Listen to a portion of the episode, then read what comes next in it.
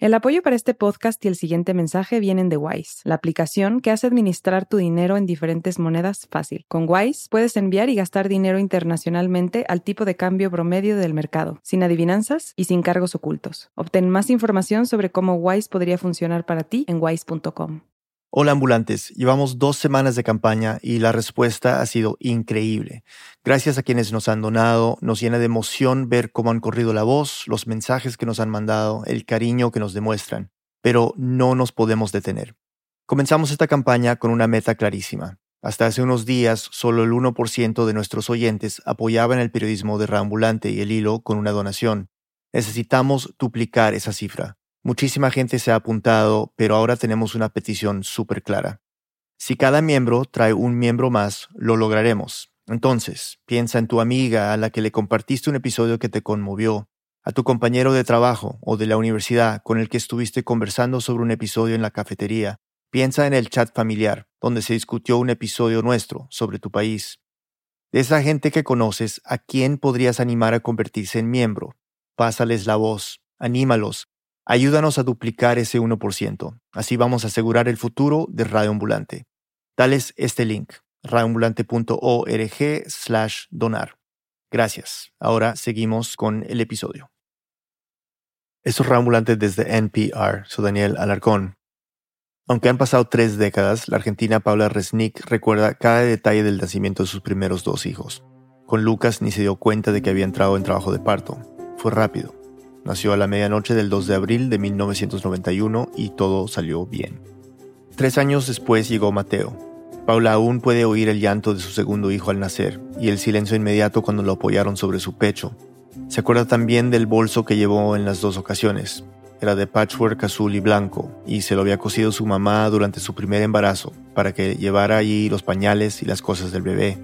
Y por supuesto también recuerda muy bien aquel primer tiempo con sus niños recién nacidos con cada uno de ellos tenía como una cosa muy, muy, simbiótica, muy unida. Yo los amamantaba, los amamanté a los dos, ocho meses a cada uno. Como que yo me sentía que estaba en un mundo paralelo con el bebé. La llegada de su tercera hija, en cambio, fue totalmente distinta. No hubo dolores de parto ni clínicas. La primera vez que la vio, Paula estaba en un centro comercial a las afueras de Buenos Aires. Estaba sentada en un bar tomándose una gaseosa y se sentía muy nerviosa.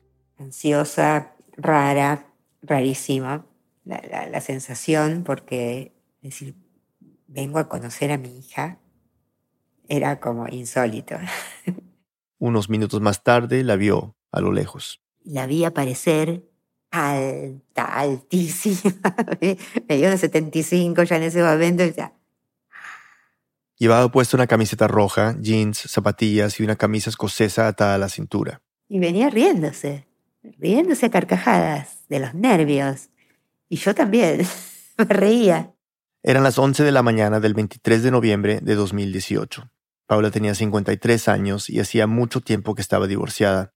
Lucas y Mateo ya eran grandes, independientes, y justo en ese momento, cuando empezaba a tener más tiempo para ella, había decidido ser otra vez mamá. Había decidido adoptar a una chica de 14 años, Verónica. Y bueno, me paré y la saludé la abracé así un poquito, porque ella estaba muy, muy dura también. Nos mirábamos y nos reíamos. Ninguna de las dos sabía muy bien qué hacer ni qué decir. A Verónica la acompañaban su abogada y la directora del hogar de niños donde vivía. Se sentaron todas en la mesa. Verónica pidió una ensalada de frutas y por fin se animó a romper el hielo. Me miró y me dijo, ¿esos ojos son tuyos? Sí, ¿ya tú tenés lente de contacto vos? no. Me llamaron la atención los ojos azules. Paula enseguida le dio una carterita que ella misma le había cosido y otros regalos de parte de su familia y amigas. Como no podían ir con ella a ese primer encuentro, era una forma de mostrarse cerca. Le entregó una carta que le había escrito y que había doblado en forma de corazón. Verónica la leyó ahí mismo, mientras se seguía riendo y guardaba, nerviosa y apurada, el resto de las cosas. Después de un rato en la mesa, la abogada y la directora del hogar les dieron permiso para que fueran a caminar solas por el centro comercial. Y ahí Verónica se soltó. Y ella no paraba de hablar. Y me contaba cosas muy tremendas, rarísimo que me las contara ese día, que parecía como que me estuviera probando a ver si yo me iba a bancar por todas las cosas tremendas que ella había pasado, su vida. a ver hasta dónde. Aunque trataba de disimularlo, Paula quedó impactada, no solo por las cosas que le contaba, sino por la capacidad que tenía Verónica, con solo 14 años, de verbalizar y ser tan consciente de todo lo que le había pasado. En ese momento a Paula se le cruzaron mil cosas por la cabeza. Eran todas miedos y fantasías mezclados, y a la vez un entusiasmo de, querer a otro hijo, de, de tener una hija. Era una mezcla hermosa y tremenda. Mientras caminaban, Paula se aferraba a su bolso, el mismo de patchwork azul y blanco que le había acompañado en el nacimiento de sus dos hijos. Llevé ese mismo bolso que, bueno, era, era una manera de, de, tener un parto, ¿no? Empezar a hijar a una chica grande. A hijar a una chica grande con la que tendría que construir un vínculo desde cero. Yo, yo con Lucas y Mateo nunca me lo cuestioné, siempre los quise y el amor fue creciendo y estuvo ahí. Y además el miedo a cómo iba a ser esa relación, si la iba a poder querer. Y si sería recíproco, si Verónica podría estar bien con ella, si sería capaz de quererla. Paula sabía que el camino no sería fácil, pero estaba decidida a intentarlo. Una pausa y volvemos. This message comes from NPR sponsor E-Trade from Morgan Stanley. Take control of your financial future with E-Trade. No matter what kind of investor you are, their tools and resources can help you be ready for what's next. Now, when you open an account, you can get up to $1,000 with a qualifying deposit. Terms apply. Learn more at etrade.com/slash NPR. Investing involves risks. Morgan Stanley Smith Barney LLC, member SIPC. E-Trade is a business of Morgan Stanley.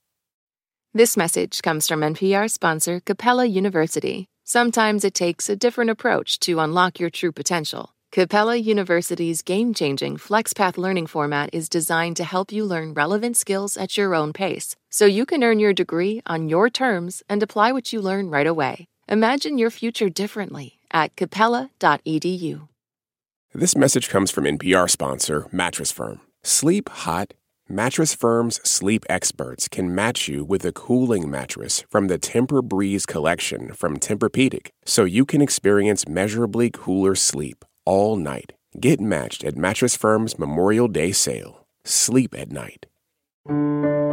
Listening to the news can feel like a journey, but the 1A podcast guides you beyond the headlines and cuts through the noise. Listen to 1A, where we celebrate your freedom to listen by getting to the heart of the story together only from NPR. Estamos de vuelta en Radio Ambulante. Nuestra productora Anelis Casasus nos sigue contando. Todo comenzó en el cine.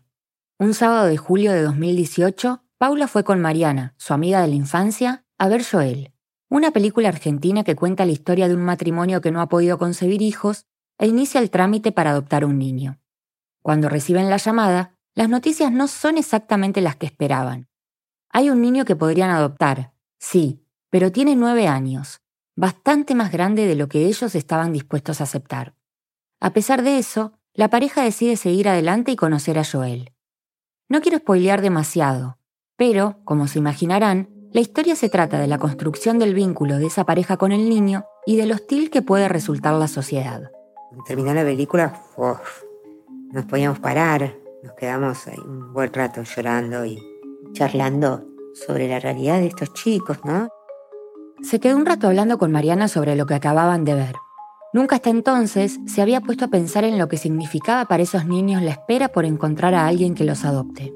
Peor aún, ¿qué pasa si cumplen los 18 años sin encontrar una familia? Conversaban sobre todo esto con Mariana y ella, que da clases de escritura en una cárcel, le dijo. Algunos de estos chicos en algún momento de, de su trayecto pasan por la cárcel los chicos que salen a la vida solos es, una de las posibilidades.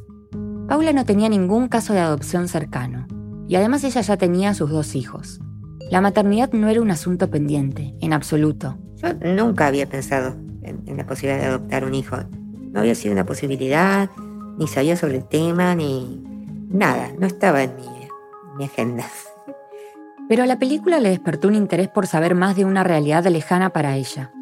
Se quedó pensando en el tema y se puso a investigar. Primero en Internet. Buscaba información sobre cómo era el proceso de adopción, cuáles eran las leyes vigentes. Pero esa búsqueda que inició casi por curiosidad se convirtió en una pregunta que empezó a repetirse a sí misma una y otra vez. ¿Y si adoptaba un niño?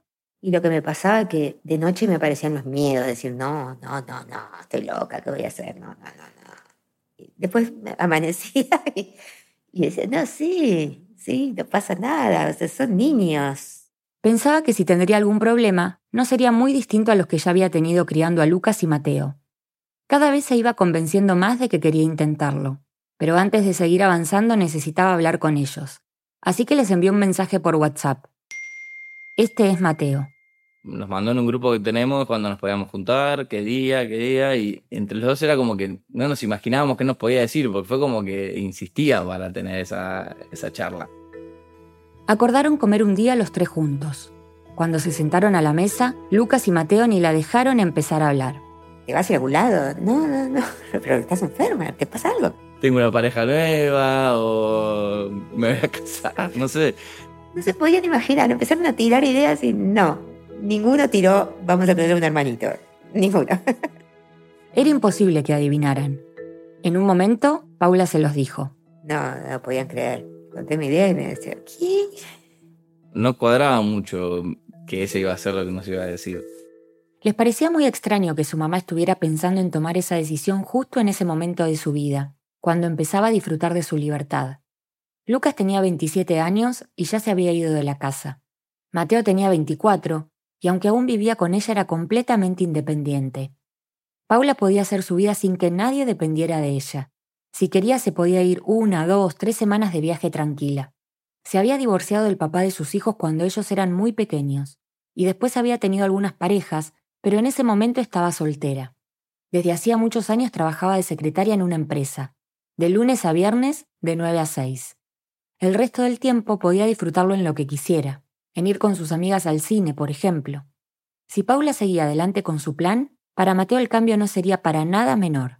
Tendría que convivir con alguien más. Pero más allá de la sorpresa, Mateo estaba conmovido con la idea de su mamá. Y en ese momento, por lo menos yo me puse a llorar porque fue muy, como muy emocionante no caía tampoco, era toda una idea medio, para mí, lejana.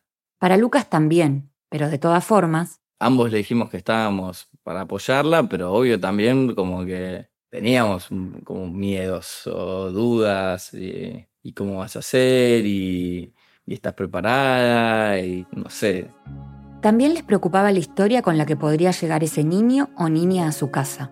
Que ya iba a venir con una vida formada o pero bueno, ella nos daba tranquilidad de que no importaba, que, si nosotros la apoyábamos y la ayudábamos en lo que necesitaba, lo, iba a poder resolver.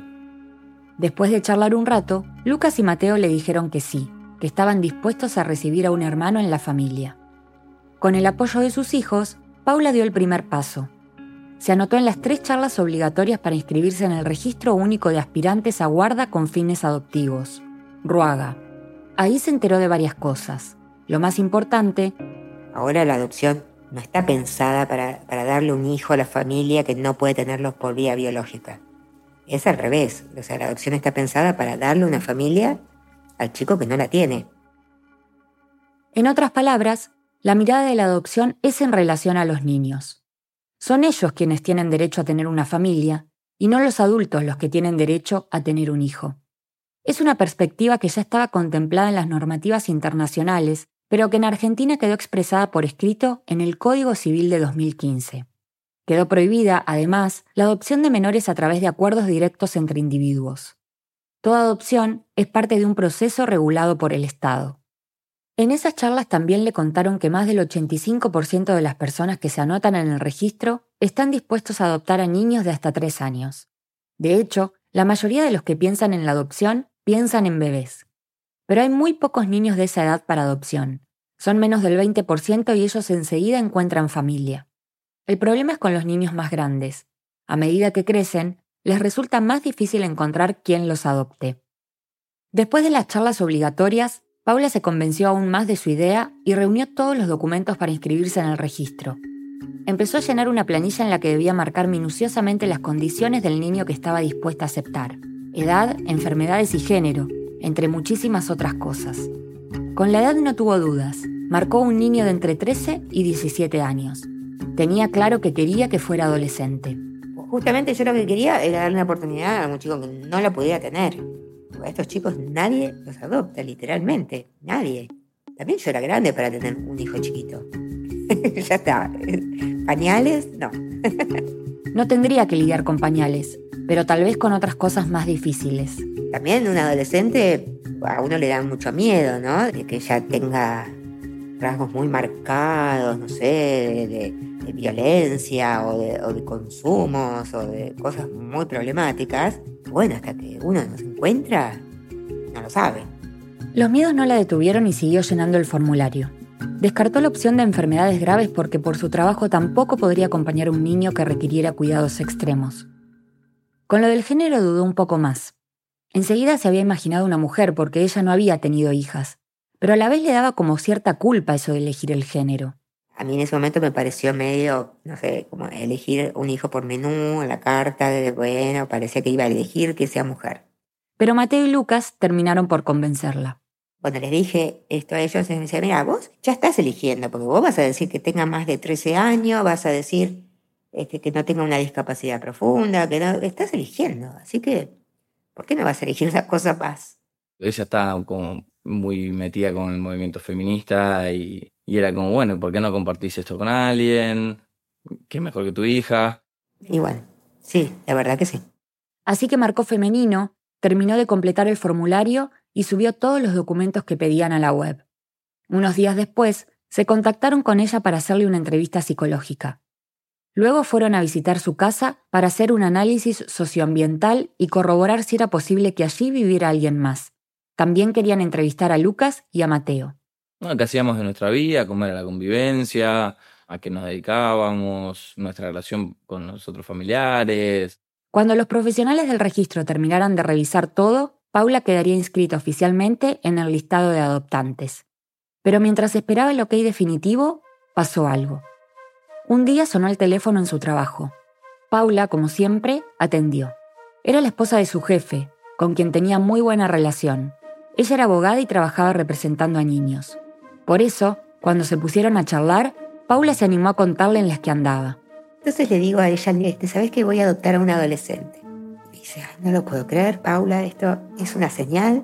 Acaban de firmar la convocatoria pública de una chica que yo fui su abogada y es un amor, la tenés que conocer. Y acá, para que entiendan mejor a qué se refiere con eso de convocatoria pública, les voy a contar un poco mejor cómo funciona el sistema de adopción en Argentina.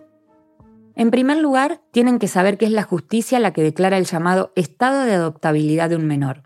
Eso puede suceder cuando, por ejemplo, los padres de un niño mueren y no tienen ningún otro familiar que lo cuide, o cuando los padres biológicos deciden dar en adopción al niño pero también cuando el Estado advierte situaciones de violencia, abuso o abandono y aparta a un niño de su familia biológica para protegerlo luego de haber agotado todas las instancias para modificar esa situación. Esos niños viven en hogares de menores y las autoridades encargadas del tema están todo el tiempo cruzando los datos de estos niños con los del registro de adoptantes. Se ocupan de encontrar la mejor familia para cada niño, porque así como las personas que quieren adoptar ponen sus requisitos, los niños, según su edad y grado de madurez, también opinan sobre qué tipo de familia les gustaría tener. A partir de los 10 años, su consentimiento es obligatorio. Sin embargo, muchas veces esa búsqueda fracasa, y no por cuestiones matemáticas. En 2020, por ejemplo, en Argentina había 2.199 chicos en estado de adoptabilidad y unas 3.133 personas inscritas en el registro de adoptantes. Pero, como ya dijimos, la mayoría de ellos están dispuestos a adoptar solo a niños de hasta 3 años. Entonces, cuando no se encuentra nadie en el registro, se lanza una convocatoria pública, la última instancia para conseguir una familia para ese niño. La búsqueda se publica en los medios de comunicación y en las redes sociales para tratar de encontrar algún candidato por fuera del registro. En la convocatoria se da muy poca información del niño, un nombre ficticio o solo las iniciales, la edad, en qué ciudad vive y alguna que otra característica de su personalidad. La convocatoria de la chica, de la que le hablaba la esposa del jefe de Paula, decía que su nombre empezaba con B corta, que tenía 14 años, que era alegre y que le gustaría seguir en contacto con sus hermanos biológicos. Paula se entusiasmó. Tal vez las cosas se darían mucho más rápido de lo que se había imaginado. A los pocos días, se presentó en el juzgado que aparecía en la convocatoria pública. Le hicieron una primera entrevista y le contaron un poco más acerca de la niña. Ahí sí le dijeron su nombre real. Me impactó porque ella se llama Verónica y yo cuando era chiquita decía que me quería llamar Verónica. Cuando jugaba me ponía ese nombre. Parecía ser otra señal. En esa entrevista le dijeron que hacía cuatro años que Verónica vivía en distintos hogares de menores. Cuando tenía diez, la justicia la sacó a ella y a otros siete hermanos de la casa en la que vivían con sus padres por situaciones de abandono. Ella es la tercera y la mayor de las mujeres. Al principio los ocho hermanos vivieron juntos en un mismo hogar, pero luego lo fueron separando por edades en distintas instituciones. Ya con ellos en los hogares, sus padres habían tenido otros dos hijos más a los que los hermanos no llegaron a conocer porque fueron adoptados por un matrimonio cuando todavía eran bebés. Aunque Verónica tenía una historia dura, Paula no se asustó. Cuando terminó la entrevista, les dijo que quería seguir avanzando con el proceso. Ahora tocaba preguntarle a Verónica si le interesaba conocer a Paula para así iniciar lo que se llama un proceso de vinculación, un periodo de tiempo previo a la adopción en el que se van conociendo poco a poco. Verónica venía bastante desencantada con el tema porque tiempo atrás había iniciado una vinculación con una señora sin hijos que quería adoptarla pero las cosas no funcionaron y no siguieron adelante. A pesar de eso, cuando le dijeron que había otra mujer que quería conocerla, aceptó. Desde el juzgado citaron a Paula dos entrevistas más. Como ya le habían hecho la evaluación psicológica y habían visitado su casa, ya estaba casi todo listo para que se conocieran. Pero antes de eso, Paula necesitaba contarle la noticia al resto de su familia. En octubre, todos se reunieron en la casa de su mamá para celebrar el Día de la Madre. Estaban Lucas y Mateo, uno de sus dos hermanos, sus sobrinos. Estaban conversando en la mesa hasta que Paula, sin más vueltas, miró a su mamá y le dijo, Tengo una noticia. ¿Qué? Vas a tener una nieta. Ay, bisnieta, querrás decir. Ella pensó que Lucas o Mateo iban a tener un hijo. Bisnieta. No, una nieta. Mía, una hija mía. Su mamá no lo podía creer, no entendía nada. Le preguntó por qué lo hacía y le dijo que iba a tener muchos problemas. Pero Paula la tranquilizó, le aseguró que todo iba a estar bien, y además le aseguró que nada de lo que le dijeran le haría cambiar de opinión. Pasada la sorpresa, su mamá le dijo que la apoyaría en todo lo que necesitara. El resto de la familia también. Un mes después, Paula estaba en el centro comercial esperando a Verónica por primera vez la escena con la que empezamos esta historia. Habían pasado tan solo cuatro meses desde que había ido al cine a ver aquella película, ni la mitad de tiempo de lo que dura un embarazo. Ese encuentro en el que las dos no podían parar de reírse de los nervios no duró más de una hora. Y luego le preguntaron a cada una por separado cómo la habían pasado y si estaban dispuestas a volver a verse. Ambas dijeron que sí. Quisimos hablar con Verónica mientras reporteábamos esta historia, pero no tenía ganas de ser entrevistada pero sí aceptó responder algunas preguntas que le propusimos a Paula que le hiciera, como por ejemplo, ¿qué recordaba de aquel día? Acá, Paula y Verónica. ¿Qué te acordás de la primera vez que me viste en ese día en el shopping? ¿Te caí bien de entrada? ¿Qué pensaste de mí? Eh, pensé que me caíste bien. Eh, nunca pensé que ibas a ser tan simpática, la verdad. Hubo tres o cuatro encuentros más en distintos centros comerciales a los que Verónica llegaba siempre acompañada por la directora del hogar y la abogada. Cuando les daban permiso, se iban a caminar un rato las dos solas para conversar. Verónica le hablaba a Paula de su mejor amiga del hogar, de la música que le gustaba, pero sobre todo de sus hermanos. El vínculo entre mis hermanos y yo es muy fuerte, mucho más fuerte que cualquier otro vínculo. No digo, no estoy depreciando otro vínculo, pero digo que siempre lo estuve más a mis hermanos que a mis padres. Aunque cada tanto los veía, hacía tiempo que ya no vivía con ninguno de ellos y los extrañaba mucho. Paula también empezó a llamarla por teléfono al hogar, pero no era tan fácil. Solo lo podía hacer en unos horarios específicos. En ese momento, Verónica estaba viviendo en una casa para madres e hijos víctimas de violencia. Como era confidencial, Paula no podía ir a visitarla. Ni siquiera sabía exactamente dónde quedaba, solo que era en Del Viso, una localidad a unos 40 kilómetros de Buenos Aires, donde ella vivía. Por las condiciones del hogar, Verónica llevaba una vida bastante aislada. La buscaban en una camioneta para ir todos los días a la escuela, pero no podía tener mucha vida social más allá de eso. Se perdía los cumpleaños y las salidas con sus compañeros, por ejemplo. Como las cosas iban marchando muy bien entre ellas, dieron el siguiente paso. Verónica iría a conocer la casa de Paula, la que, si todo seguía así, también sería la suya. También conocería a Lucas y Mateo, sus futuros hermanos. Iba a ser un día muy especial para todos. Acomodamos toda la casa, limpiamos todo, estábamos ansiosos. Hasta que finalmente Verónica llegó. Ella estaba mucho más tranquila que nosotros, o sea, ella estaba haciendo chistes, eh, hablaba, sacaba charla, recorría toda la casa, se ponía, se ponía unos sombreros que tiene ahí mi mamá. Le mostraron cuál sería su habitación. Mateo había decidido cederle su cuarto y pasarse a uno más pequeño para que ella estuviera más cómoda. Almorzaron juntos en la casa y después quisieron que conociera el barrio. Paula vive en una zona con muchos edificios, cerca de una avenida repleta de negocios. Ese primer día que salimos a caminar, quedamos muy impactados porque ella hablaba con todo el mundo. Paraban los autos en el semáforo y ella decía, ¿qué haces? ¿Cómo te va? Entonces se va a ir con alguien. Muy pocas veces había estado en la ciudad de Buenos Aires. Era un mundo totalmente diferente para ella. No tenía noción de cómo moverse en la calle, por dónde se cruza, cuándo se cruza. Y de esa caminata él se acuerda que cuando pasaron por una verdulería, Verónica, sin que la vieran, se agarró una ciruela. Pasó media cuadra y dijimos, ¿y eso dónde lo sacaste? No, no, lo agarré ahí. Paula tuvo que volver a la verdulería, pedir disculpas y pagar. Ella sabía que no se hacía eso, ¿no? Lo hacía de eso, mostrando que era brava. Quería llamar la atención todo el tiempo, como que ella era, era así, era picante, era como atrevida, no sé. Cuando volvieron del paseo estuvieron un rato largo en el patio. Me acuerdo que habíamos puesto música y nos habíamos puesto a bailar. Fueron muy simpáticos todos, muy alegres. Verónica puso algo de reggaetón, Mateo Trap, Lucas alguna cumbia y algunos clásicos de rock, Pink Floyd, Queen.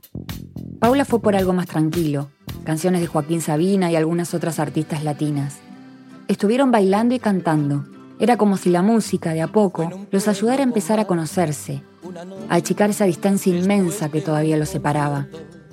Esa misma tarde, antes de volverse al hogar, Verónica les escribió una carta a Lucas y Mateo. Les decía que había sido uno de los días más felices de su vida. Después de conocer su casa, la relación entre Paula y Verónica siguió muy bien y empezó a irse con ella a pasar los fines de semana. Salían a pasear, charlaban, pasaban el rato mirando series o películas con Mateo.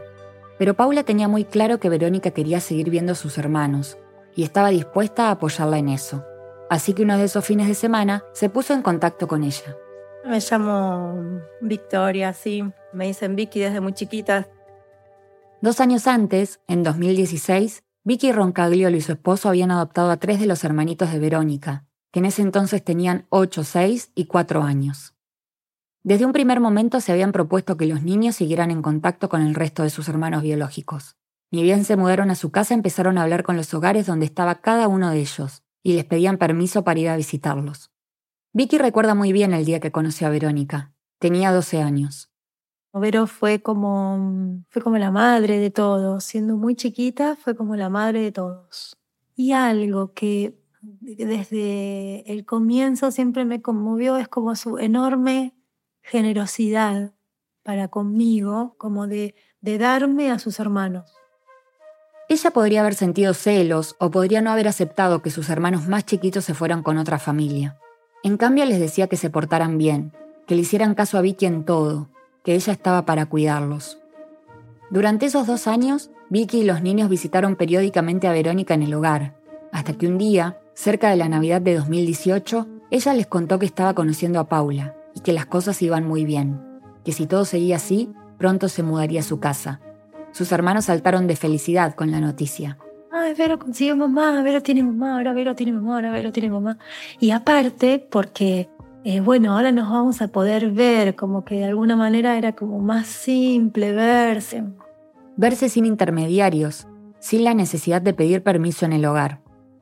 Ese fin de semana que Paula llamó a Vicky y hablaron por primera vez, organizaron un encuentro para que Verónica viera a sus tres hermanitos. Vinieron a casa, y nos fuimos a una plaza con todos los chicos y no parábamos de hablar, no podíamos parar de hablar, hablar las dos.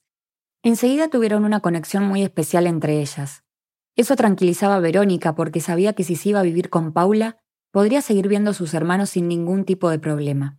También le dijo que cuando quisiera podía invitar a la casa a los otros hermanos que aún vivían en distintos hogares. Finalmente, después de pasar algunos fines de semana juntas, el 18 de enero de 2019, dos meses después de haberse visto por primera vez, Verónica se mudó definitivamente a la casa de Paula. Mateo y Lucas la esperaban con un cartel enorme que decía Bienvenida a tu casa. Era el comienzo de una nueva familia. Paula sabía que en esa etapa lo que más necesitaría sería tiempo, mucho tiempo. Primero para cosas, por decirlo de alguna forma, prácticas, por ejemplo, llevar a Verónica a escenas de médicos porque ni siquiera tenía una historia clínica, conseguir una psicóloga, enseñarle a moverse por el barrio, buscarle una escuela. Pero también tiempo para construir el vínculo. Necesitaba estar con ella, conocerla cada día un poquito más, ganarse su confianza. Explicó la situación en su trabajo y logró que le dieran una licencia por seis meses.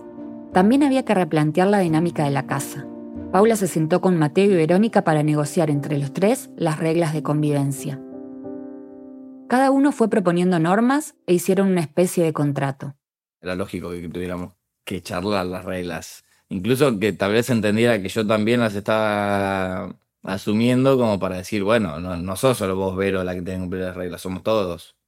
Eran cosas básicas, como respetarse el uno con el otro, moverse con cuidado en la calle, avisar si llegarían más tarde a casa. Poco a poco, Paul y Mateo se empezaban a dar cuenta que hasta las cosas más simples eran algo totalmente sorprendente para Verónica.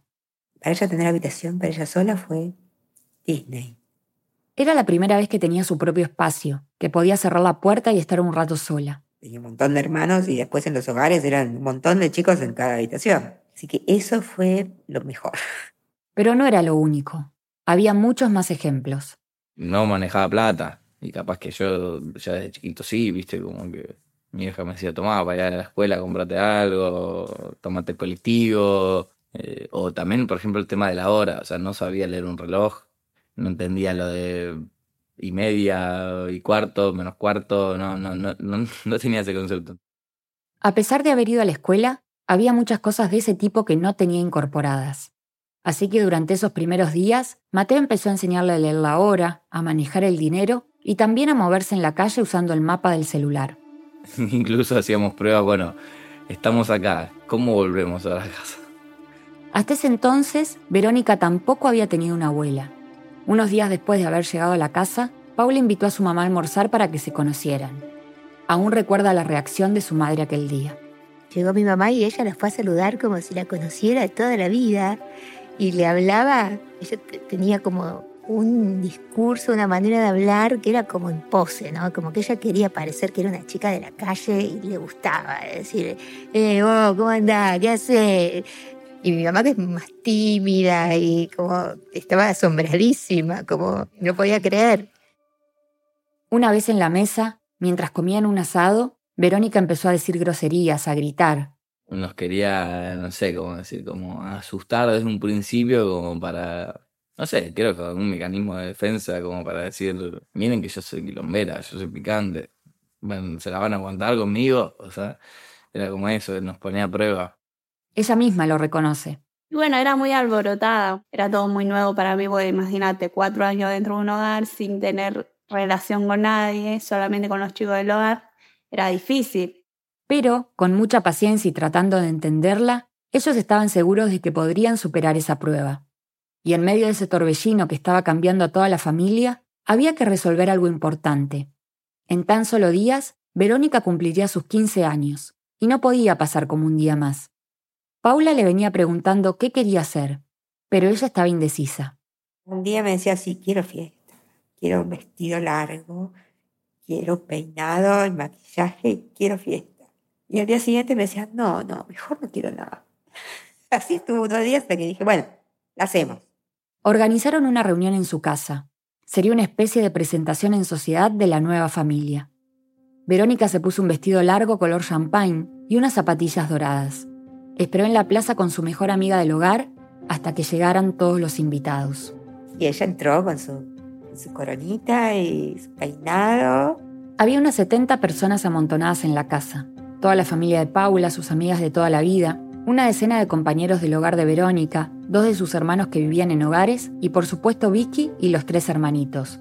Vero estaba hermosa y ellos estaban re felices, re felices de estar juntos. Comieron, bailaron, cantaron karaoke.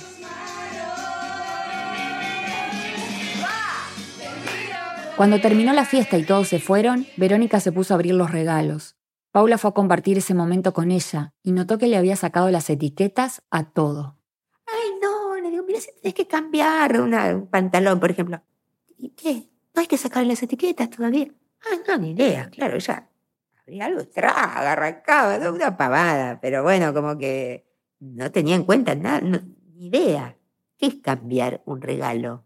Elegir, eso de elegir era nuevo, por completo. A los pocos días de su cumpleaños, Verónica empezó las clases. Paula la había anotado en una escuela pública muy cerca de su casa. Como durante la primaria había repetido dos cursos, la inscribieron en primer año de secundaria, dos años por debajo de lo correspondiente a su edad. Paula la acompañó los primeros días caminando, y luego Verónica aprendió el camino y empezó a ir sola.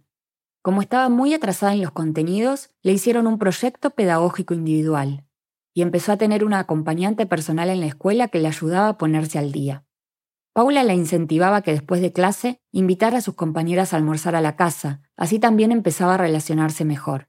Así que algunos días de la semana, Verónica llegaba con un par de amigas y comían juntas hasta la hora de volver a la escuela, para la clase de educación física. Pero en la escuela ella también estaba dispuesta a parecer una chica brava. Por miedo a que la atacaran, atacaba primero. Cuando intuía que alguno de los chicos le podía decir algo molesto a ella o a alguna de sus compañeras, enseguida los empezaba a confrontar. En vez de defender, era más un ataque de ella. Pero yo iba muy al choque. Y cualquier límite que quisieran ponerle era en vano. No tenía muy marcado la, autoridad, por así decirlo, o, o las relaciones para con un profesor, para con una madre, para con un director. Los profesores llamaban a Paula, le decían que Verónica tenía revolucionada toda la clase, que por favor hiciera algo.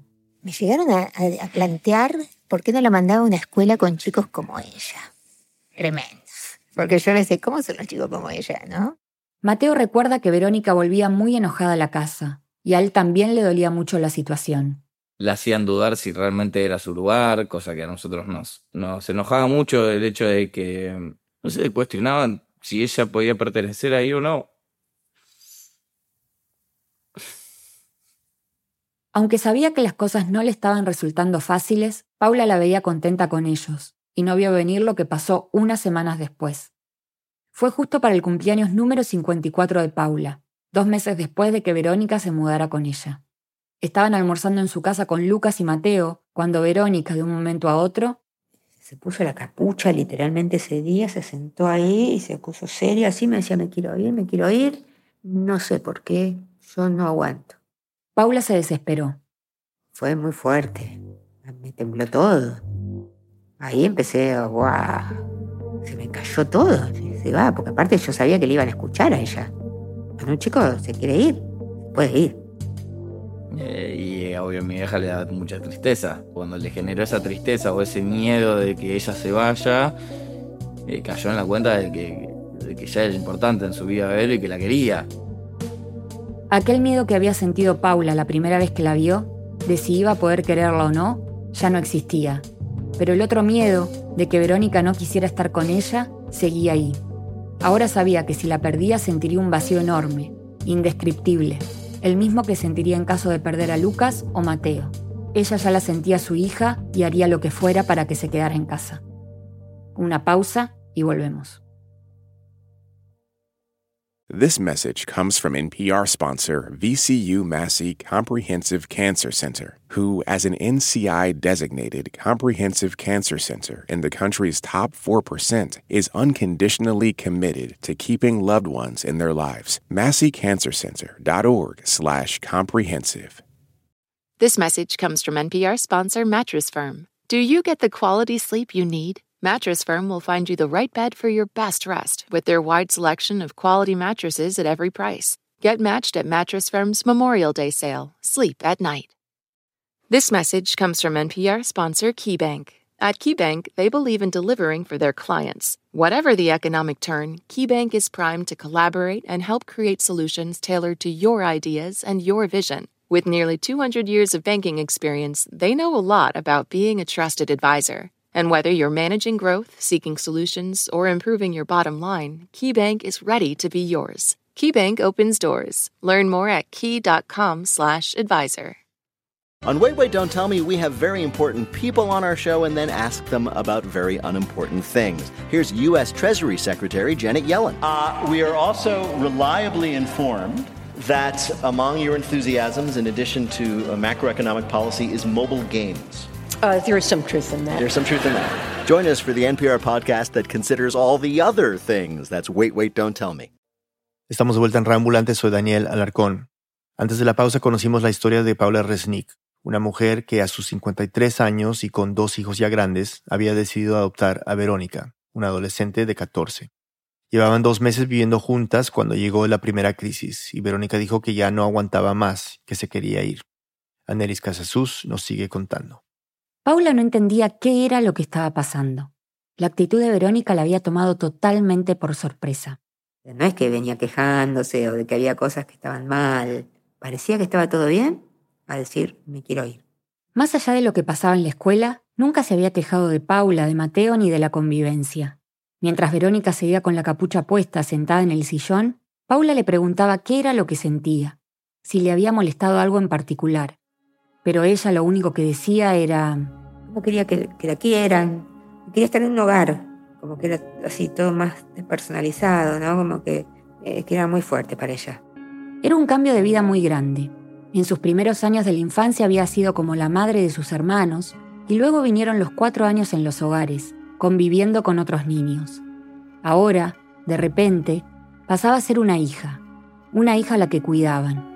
Pero para Verónica no era fácil, hasta le costaba recibir los abrazos.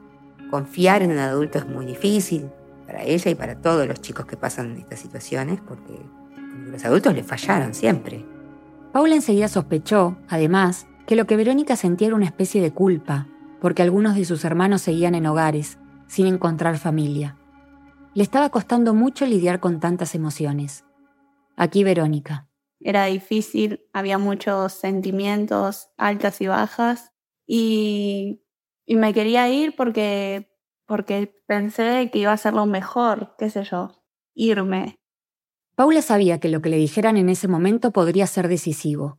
Era su primera crisis y junto con Lucas y Mateo debían mostrarse firmes como familia.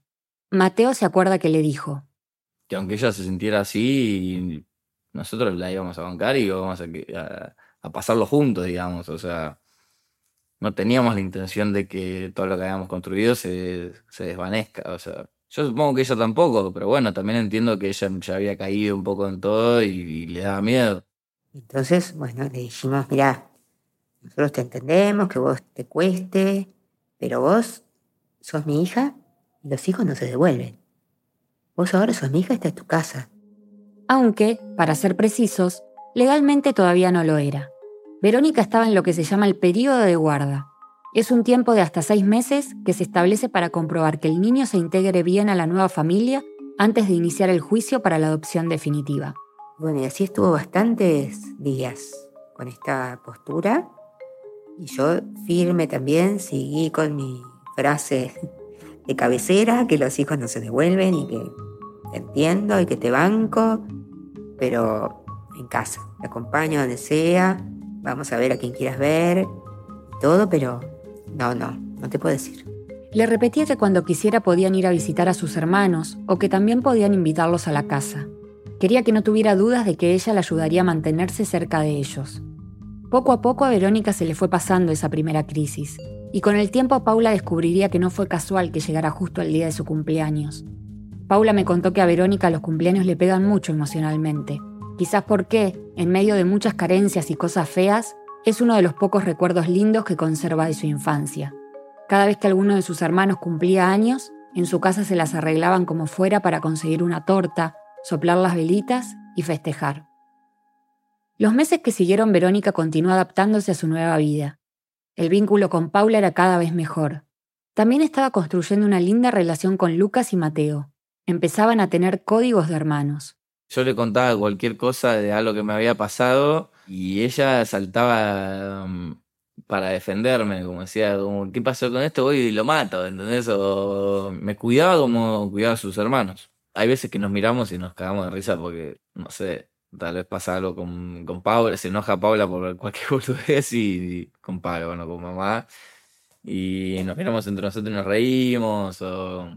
Y con la abuela, que al principio se había asustado un poco, se juntaban muchas tardes a tomar el té. Verónica quería saber más de toda esa ceremonia que la abuela hacía con tanta dedicación. Cómo acomodar las tazas, dónde poner la cucharita. La abuela, feliz, le explicaba. Al poco tiempo, Verónica ya se la había comprado por completo. Era muy cariñosa con ella. En la escuela las cosas también empezaron a mejorar. Empezó a tomarle el gusto a la responsabilidad, a cumplir, a llegar en horario, a ser más cauta, a pensar las cosas, a tener otra reflexión, a valorar otro tipo de diálogo. Mientras tanto, Paula y Vicky, la mamá adoptiva de los otros tres hermanitos, seguían organizando encuentros para que los chicos se vieran. Buscaban a los otros hermanos que aún vivían en los hogares y los sumaban a los planes. Iban a pasear, a una plaza, al cine. Verlos tan felices cuando estaban juntos les daba la certeza de que ellas deberían hacer todo lo posible para que siguieran unidos. Además, para Paula y Vicky era una forma de contenerse mutuamente, de compartir los miedos y los desafíos que les presentaba la maternidad. Los problemas que surgían en sus casas eran muy similares y se apoyaban y se daban ideas sobre la mejor manera de afrontarlos. Cada vez que se veían no paraban de hablar y el resto del tiempo estaban en contacto permanente por chat, escuchándose a la una a la otra, sabiendo que jamás se juzgarían, fortaleciendo un vínculo para el que no existe un nombre. Nosotros decimos comadres, que es lo que, lo que nos parece lo más cercano a la realidad, pero no, no existe la palabra para ese vínculo. Y es algo muy cercano, porque nuestros hijos son hermanos biológicos por madre y padre. Entonces hay algo que nos une más allá de todo y que nos hace entender mucho a los chicos y a, lo que nos pasa a, las dos y a, a las familias. De compartir también la información a retazos que cada una tenía. Habían podido leer algunos expedientes, los chicos contaban ciertas cosas, pero aún quedaban muchos vacíos en la historia de sus hijos. Cada dato era, para Vicky, una pieza más de un rompecabezas que ella guardaba como oro. Yo tengo todo el cuadernito anotado con un montón de fechas y cosas que ella se entera o que yo me enteré en algún momento. Porque saben que tarde o temprano sus hijos querrán volver al origen y ellas quisieran darles la mayor cantidad de respuestas posibles. Eso fue justamente lo que le pasó a Verónica al año de haber llegado a la casa de Paula. Para su cumpleaños número 16, pidió de regalo algo especial. Quería volver a ver a su mamá biológica, Carolina. Durante los cuatro años que había vivido en hogares, la había visto solo una vez. Paula me contó que durante mucho tiempo había estado enojada con ella, pero que con el tiempo había empezado a entenderlo un poco más. Paula siempre se había mostrado abierta a que le hablara de ella, pero igual le impactó un poco el pedido. Vero pensaba que a mí me iba a dar celos, y me lo dijo. ¿Se vos estás celosa de Carolina? No, ¿cómo voy a estar celosa? No eran celos, tampoco miedo pero sí una especie de incertidumbre sobre cómo podría resultar esa reunión. Igual aceptó. Paula tuvo que gestionar una autorización especial en el juzgado porque Carolina no podía estar en contacto con Verónica ni con el resto de sus hijos. Se la dieron y el día del cumpleaños de Verónica acordaron reunirse las tres en la estación de trenes de retiro para viajar juntas a Puerto de Frutos, un mercado ubicado junto al río. Nos encontramos en el andén se dieron un abrazo así como muy suavecito, un beso. Bueno, nos subimos a un tren y ahí en el viaje Carolina estaba muy emocionada y todo el tiempo me decía, ay, qué linda que está Vero, qué linda que está Vero, gracias por cuidarla. Cuando llegaron fueron a tomar la merienda al mercado. Pidieron una torta para soplar las velitas. Paula recuerda que Verónica estaba muy tranquila, conversando, feliz con los regalitos que le había traído Carolina. Maquillaje, hebillas para el pelo y algunas otras cositas y que Carolina no paraba de agradecerle. Todo el tiempo me, me, agradecía lo bien que estaba, lo bien que la trataba ella. Me decía, no, porque en algún momento era medio rebelde conmigo y ahora me trata bien. Para mí fue muy raro, pero también fue, fue reparador conocerla y ver que era una, una mujer afectuosa, sensible, que lo que no había hecho fue porque no había podido. bueno, ella no pudo, yo estoy acá, pero las dos ahora juntas estamos para Vero. El fantasma de la guerra entre la mamá biológica y la mamá adoptiva, ese del que Verónica había escuchado hablar tantas veces en los hogares por los que había pasado, no tenía lugar en esta, su historia. Y con mi mamá biológica, gracias a Dios, tenemos una gran oportunidad de los dos lados de poder seguir comunicadas y queriéndonos como madre e hijas. Y ese era, en definitiva, el mejor regalo de cumpleaños que hubiera podido tener. Pero poco tiempo después de aquel reencuentro con su mamá biológica, cuando parecía que ya estaba muchísimo más acomodada su nueva vida, Verónica volvió a estallar.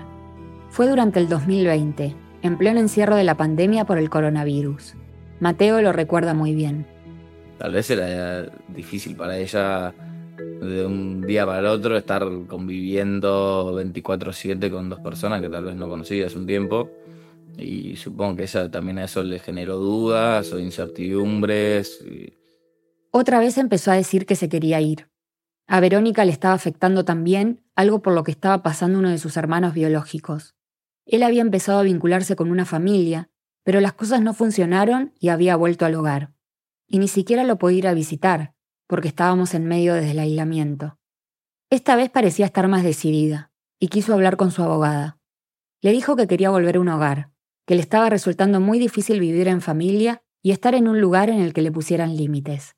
Hasta llegó a escribirle una carta a la jueza, pero la abogada le dijo que en ese momento no se podía hacer ningún movimiento por las restricciones de la cuarentena, que tenía que esperar un poco.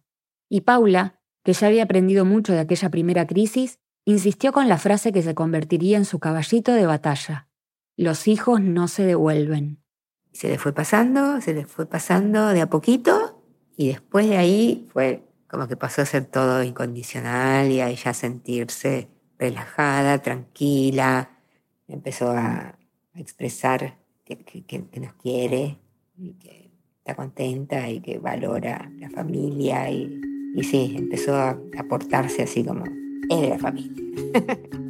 Le pedimos a Paula que le preguntara a Verónica sobre estos momentos de quiebre. Y hubo dos veces en que te quisiste ir de casa. ¿Por qué? ¿Qué, sentías? ¿Qué te hizo cambiar de idea?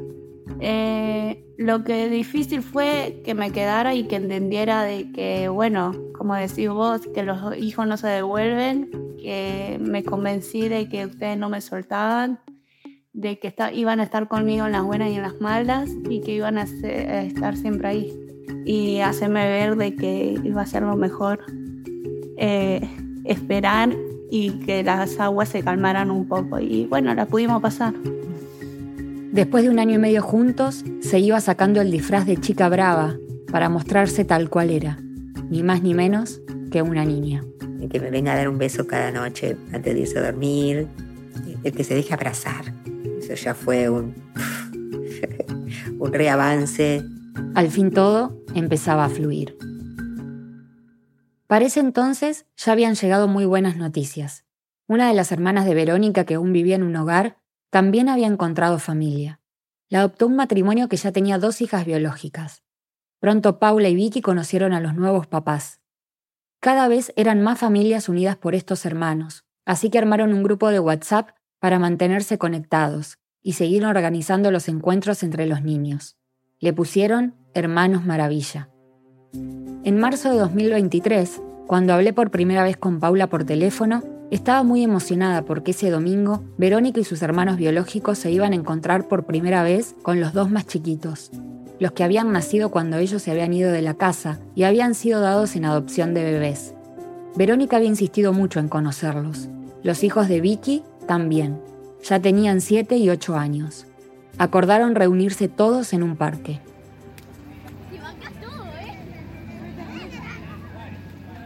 una tarde de calor impresionante, hicimos un picnic. Bueno, jugaron a la pelota, a la mancha, a la cabecita, a los juegos y nada, como si se conocieran de siempre. Y es en esos encuentros cuando pareciera que todo empieza a cerrarse.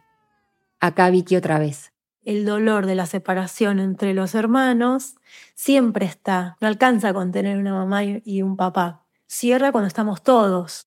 Como aquella tarde de calor en ese parque de Buenos Aires.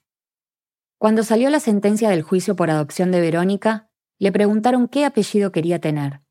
Ella dijo que el de Paula, Resnick, y mantener su otro apellido en segundo lugar. Me emocionó, como que le di una importancia que no pensé que se la iba a dar, que ella eligiera tener mi apellido. Fue, fue lindo. Aunque nunca ha podido decirle mamá. Ella de entrada me dijo, yo no te voy a decir mamá. Bueno, está bien, entiendo. Estás un poco grande para ahora de repente decirme mamá, está bien. Pasaron unos cuantos meses hasta que encontró la manera de llamarla. Ahora le dice Resnick, y a las dos les encanta. Porque además Lucas y Mateo no tienen mi apellido, tienen el apellido del papá. Entonces ella, eso es de ella sola. Y bueno, le, le dio como un lado tierno a eso. Paula no estuvo cuando Verónica empezó a caminar o cuando dijo sus primeras palabras. Se perdió muchas primeras veces, pero vivió otras de forma tan intensa como hubiesen sido aquellas. Ser su mamá me hizo vivir las cosas con otra con otra sensibilidad. Es como que uno va viviendo todos los días cosas emotivas. Como cuando la llevó al teatro por primera vez o a conocer el mar. Mientras tanto empezaron a tener gustos similares. A las dos les gusta mucho la salsa golf y mucha gente les dice que tienen una sonrisa parecida. Hoy Verónica tiene 19 años y está terminando la escuela secundaria. Tiene una muy buena relación con Carolina, su mamá biológica, Paula también. Se han visto varias veces más y hablan por WhatsApp casi a diario. Hace un tiempo Mateo se fue a vivir solo, pero no quiso irse muy lejos. Vive en el departamento de al lado para no extrañar demasiado a Paula y a Verónica. Paula es parte del colectivo Adopten Niñes Grandes, una iniciativa que surgió en las redes sociales.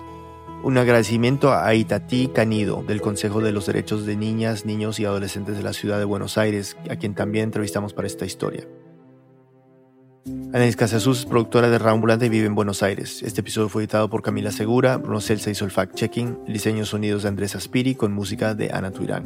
El resto del equipo de Rambulante incluye a Paola Aleán, Lisette Arevalo, Pablo Argüelles, Adriana Bernal, Diego Corso, Emilia Herbeta, Remy Lozano, Selene Mazón, Juan David Naranjo, Ana Pais, Melissa Rabanales, Natalia Ramírez, Natalia Sánchez Loaiza, Barbara Sawhill, David Trujillo, Elsa Liliana Ulloa y Luis Fernando Vargas.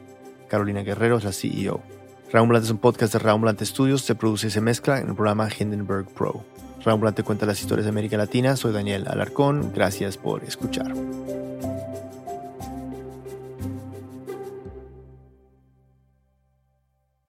This message comes from NPR sponsor HubSpot. Imagine growing a business with high quality leads, fast closing deals, wildly happy customers, and more benchmark breaking quarters. It's not a miracle, it's HubSpot. Visit HubSpot.com to get started today.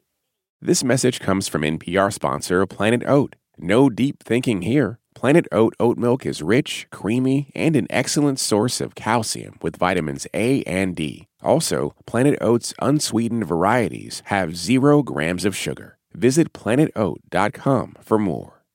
Humans are kind of overrated. Over on Shortwave, a science podcast, we're only kind of kidding. We're bringing you the wondrous world of animal science to your daily life. From queer animal love stories to songbird memories, we're showing you how critter knowledge informs human science. Listen now to Shortwave, a podcast from NPR.